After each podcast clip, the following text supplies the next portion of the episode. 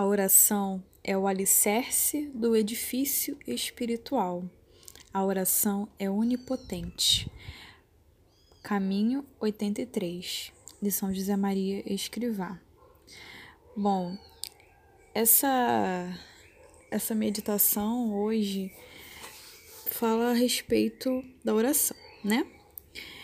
E eu quis trazer uma frase, né? Vai, ter, vai ser até o, o nome do episódio. Diz o seguinte: Não importa se seu dia foi bom ou ruim, vá rezar. Porque a gente às vezes cai em duas tendências, pode cair em duas tendências, né? A primeira é de quando estivermos desanimados, né, tristes, ou um dia que não foi muito bom, a gente acaba negligenciando a oração, né? Deixando para depois. Ou também quando, quando estamos muito cansados, a gente pensa assim: ah, tá bom, vou rezar só uma Ave Maria mesmo, e tá bom. E também tem o outro extremo, né? Quando tá tudo indo muito bem, é, estamos muito felizes, passamos um dia bem legal, estamos muito ocupados ocupados.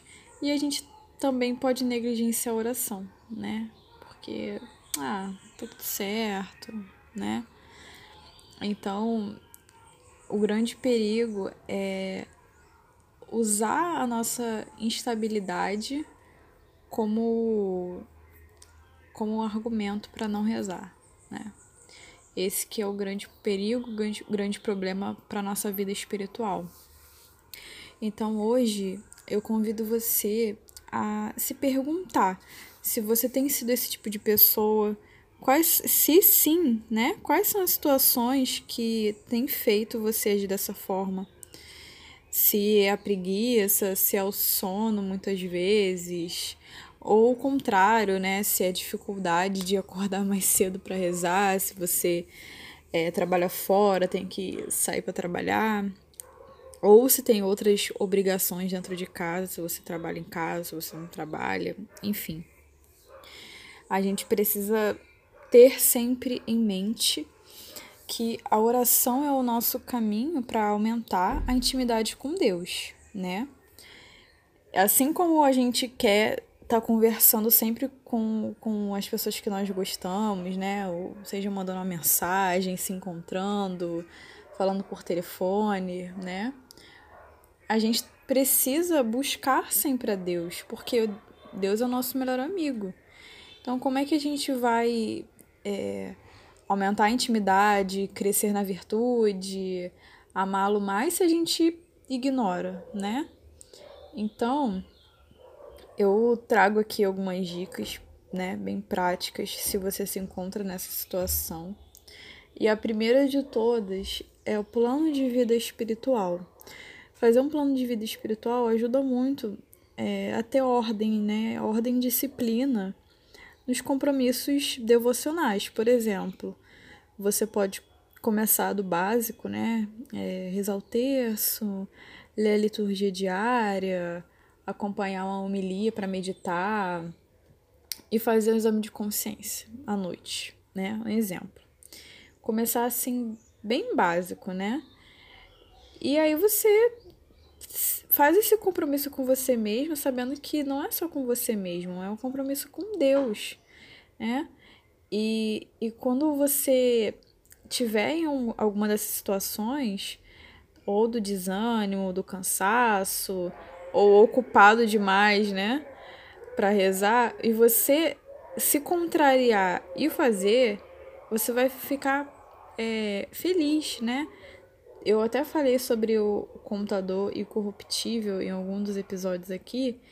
E se você não escutou, depois, né? Dá um pulinho lá nesse outro episódio que fala sobre isso. Você vai fazer uma coisa que não tá na sua vontade, né?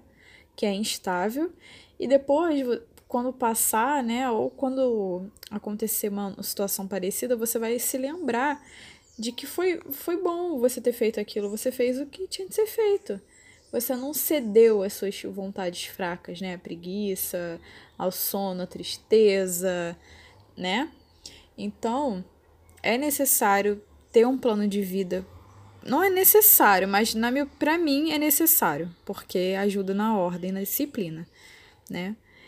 E e além disso, algo que ajuda muito também são os horários. Você determinar horários.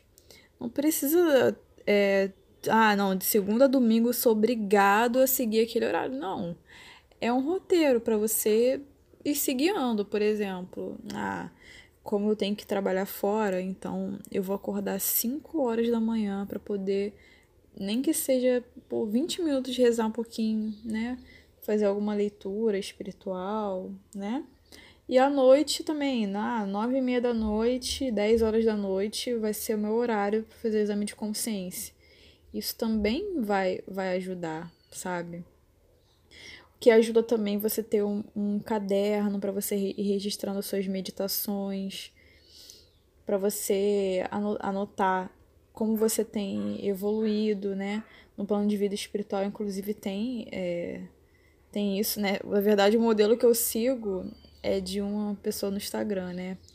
Que disponibilizou. Então, você pode ir marcando se você fez, se você não fez, você vai acompanhando também, né?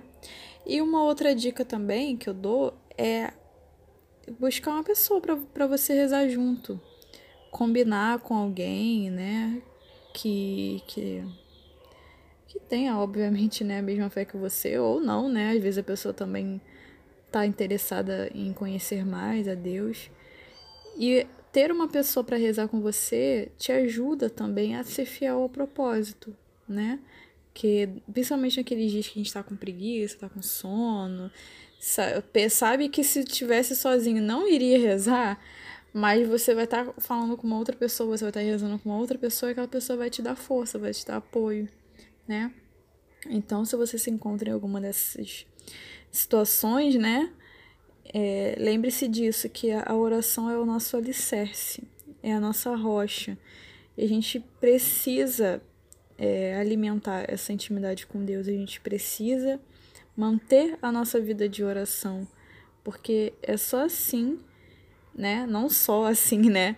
Mas eu estou falando aqui da oração, não estou falando é, dos sacramentos, são outros assuntos, mas a vida de oração é um meio para nossa santidade, né? Não tem como a gente querer ser santo se a gente não reza, né? E muitas vezes reza distraído, reza mal, enfim. Isso são, são assuntos para um outro, um outro episódio. Mas é isso, gente. A ideia basicamente é essa de reforçar essa necessidade de oração, lembrar que é a base de tudo e Deus é o nosso melhor amigo, então a gente não, precisa, não, não pode ter medo de falar, vergonha, ah, não, vou, vou fingir que tá tudo bem aqui, né? A gente tem que abrir nosso coração mesmo, ser sincero com o Senhor. Não tô, não tô afim de rezar, não, mas vou ficar aqui, né? Nem que seja é, olhando para sua imagem, ou às vezes indo para uma igreja, é, rezando diante do sacrário, ou só olhando para o sacrário, enfim. O amor é o amor que temos a Deus é que, que vai mostrar todas essas coisas, né? A gente tem que fazer essas coisas por amor, porque Deus nos amou infinitamente e a gente precisa buscar minimamente retribuir esse amor que ele tem por nós, essa misericórdia que ele tem por nós, né? Mesmo sem a gente sem a gente merecer, ele nos ama, né? Então, é isso, gente. Fiquem com Deus e sigam a página no Instagram, né? Se vocês não seguem ainda, se você não segue ainda, arroba Meditações Católicas. Se você tiver algum, alguma sugestão, quiser falar sobre esse tema ou algum outro dos outros episódios, pode mandar um direct lá que eu vou ficar muito feliz e estou aberta a, a sugestões, tá bom? Beijos, fiquem com Deus. Até o próximo episódio.